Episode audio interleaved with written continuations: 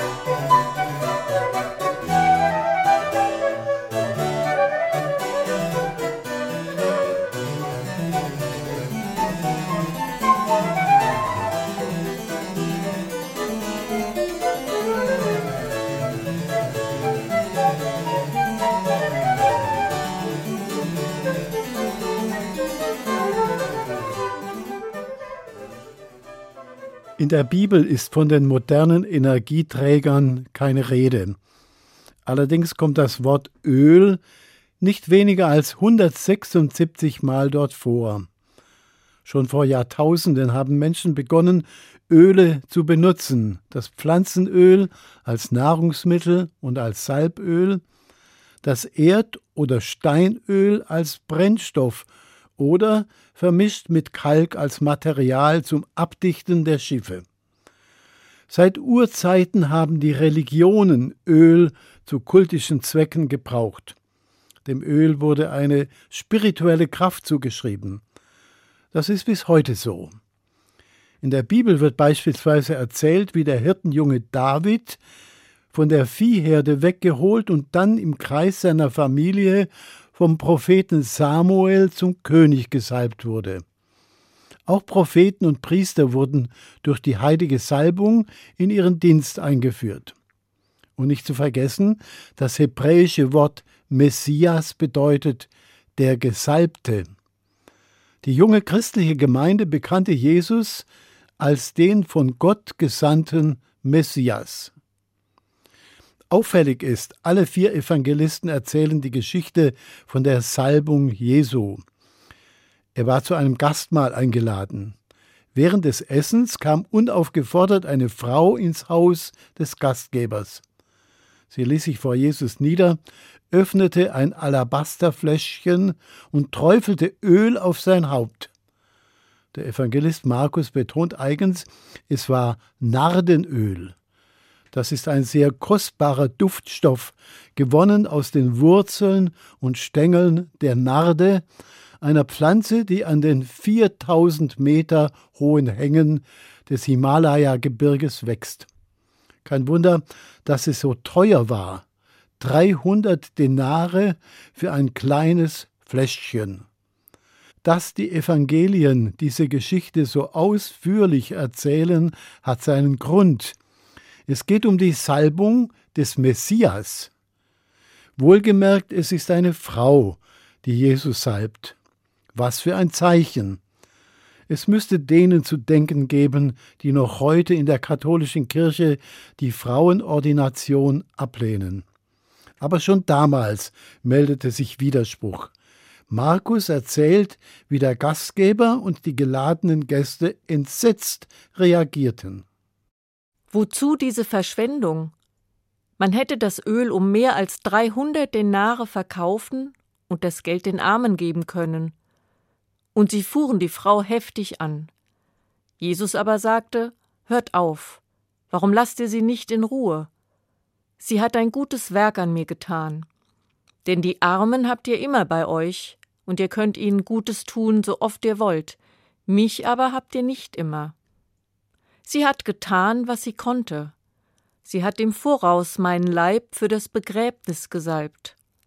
Amen, ich sage euch, auf der ganzen Welt wo das Evangelium verkündet wird, wird man auch erzählen, was sie getan hat, zu ihrem Gedächtnis. Welch tiefe Erfahrung es sein kann, einen Menschen mit Öl zu salben oder selbst gesalbt zu werden, ist mir bei einem Gruppengottesdienst am Ende eines Seminars deutlich geworden. Das Seminar hatte das Thema Heilung und Versöhnung. Beim Gottesdienst lasen wir diese Geschichte von der Salbung Jesu. Die Lesung wurde immer wieder von Zeiten der Stille und Meditation unterbrochen. Die anschließende Predigt bestand darin, dass je zwei einander mit wohlriechendem Öl in Stille die Handflächen eingerieben haben. Eine sehr dichte Atmosphäre war im Raum, nicht nur durch den Duft bedingt, sondern durch die heilende und heilsame Kraft der Berührung.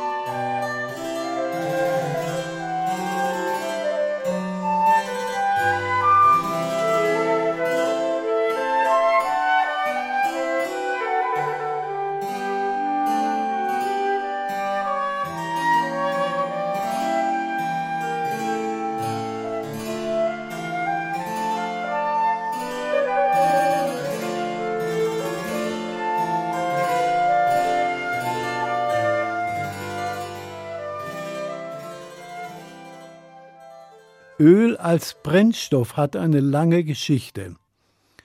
Um auch am Abend oder in den frühen Morgenstunden in den Häusern leben und arbeiten zu können, wurden in biblischen Zeiten Öllampen angezündet. Ebenso damals im Tempel und in anderen Gebetshäusern.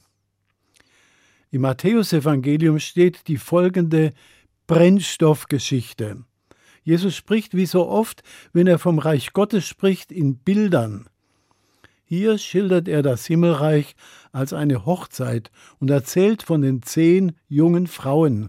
Sie haben den Auftrag, dem Bräutigam bei Nacht entgegenzugehen und ihn abzuholen.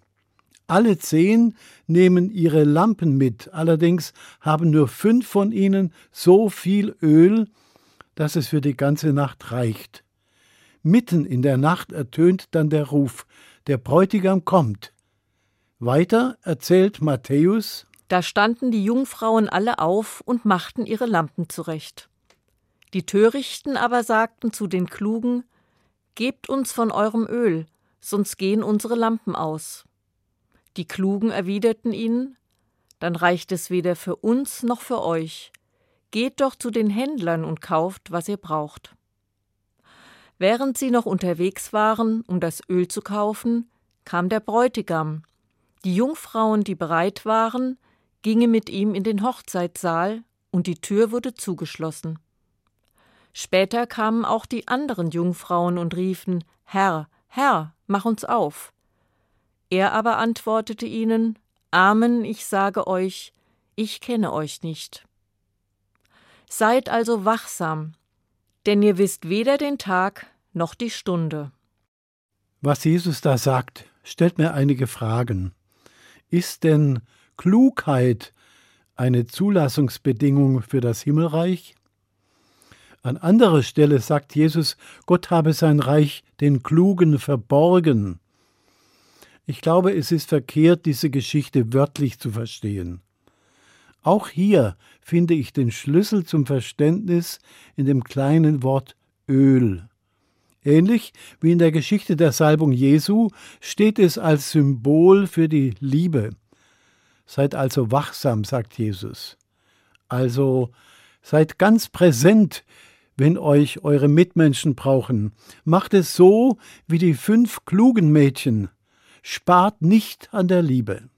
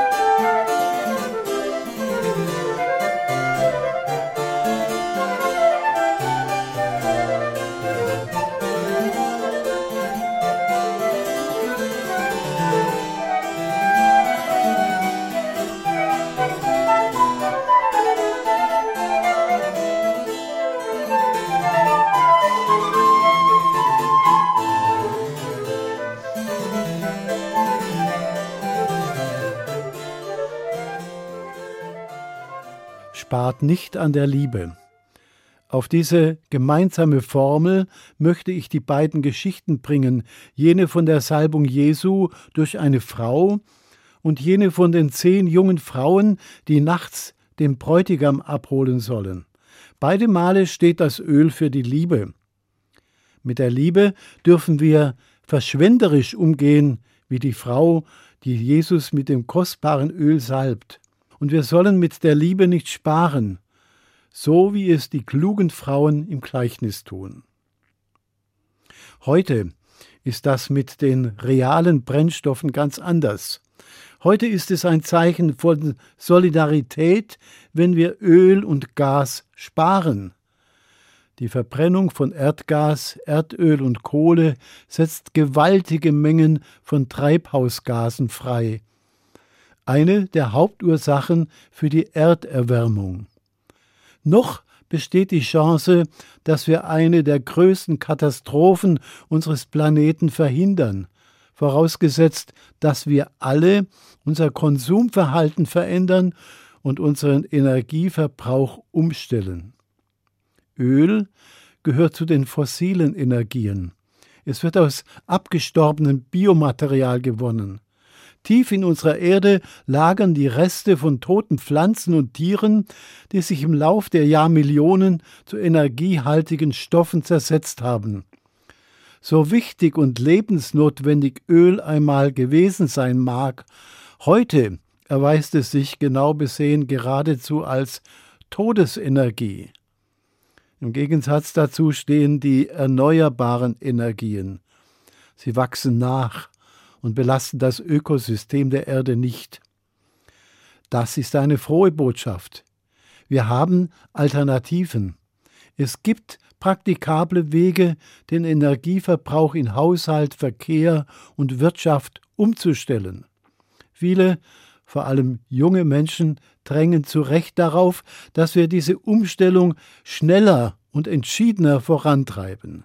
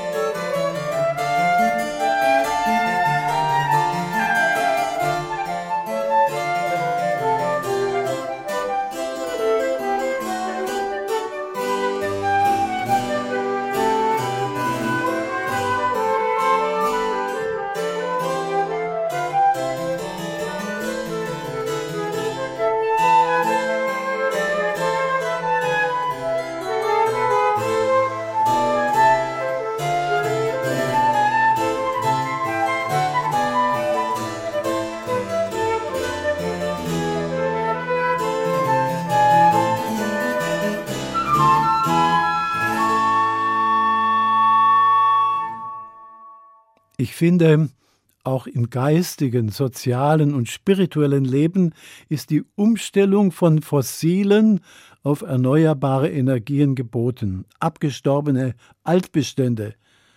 Ich schleppe eine Menge davon mit mir herum, in meinem Kopf und in meinem Herzen. Ich denke zum Beispiel an mein Sozialverhalten.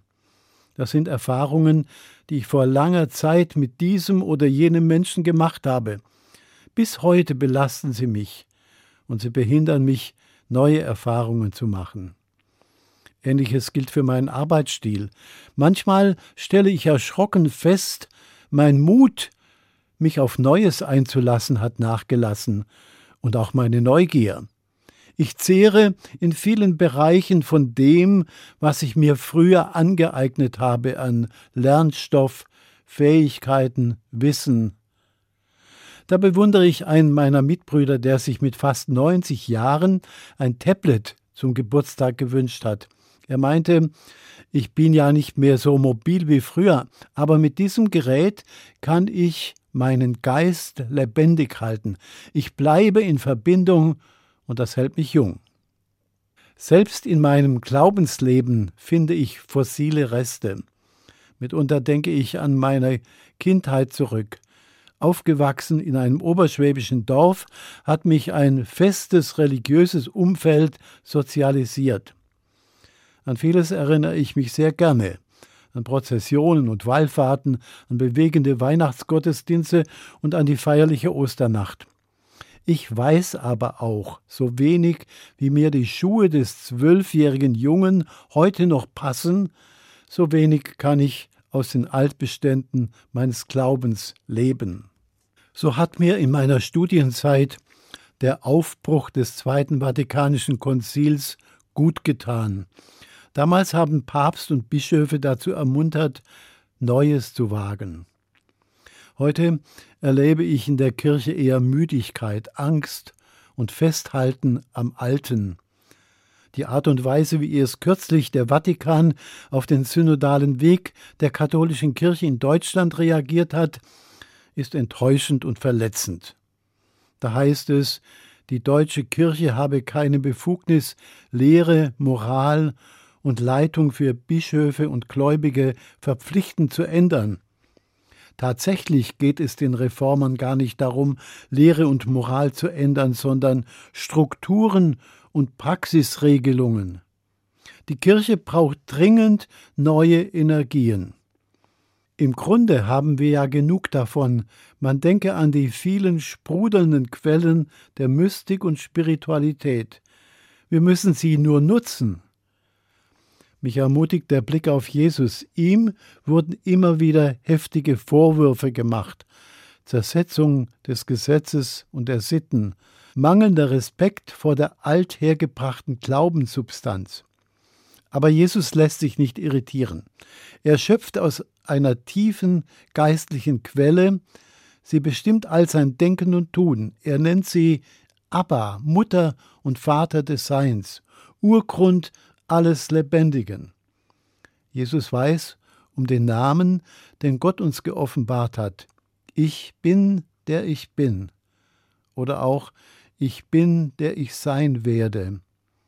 In Gott fallen Vergangenheit, Gegenwart und Zukunft in eins zusammen. Er ist ewige Gegenwart. Regenerative Energie, die mir immer wieder neue Kraft gibt.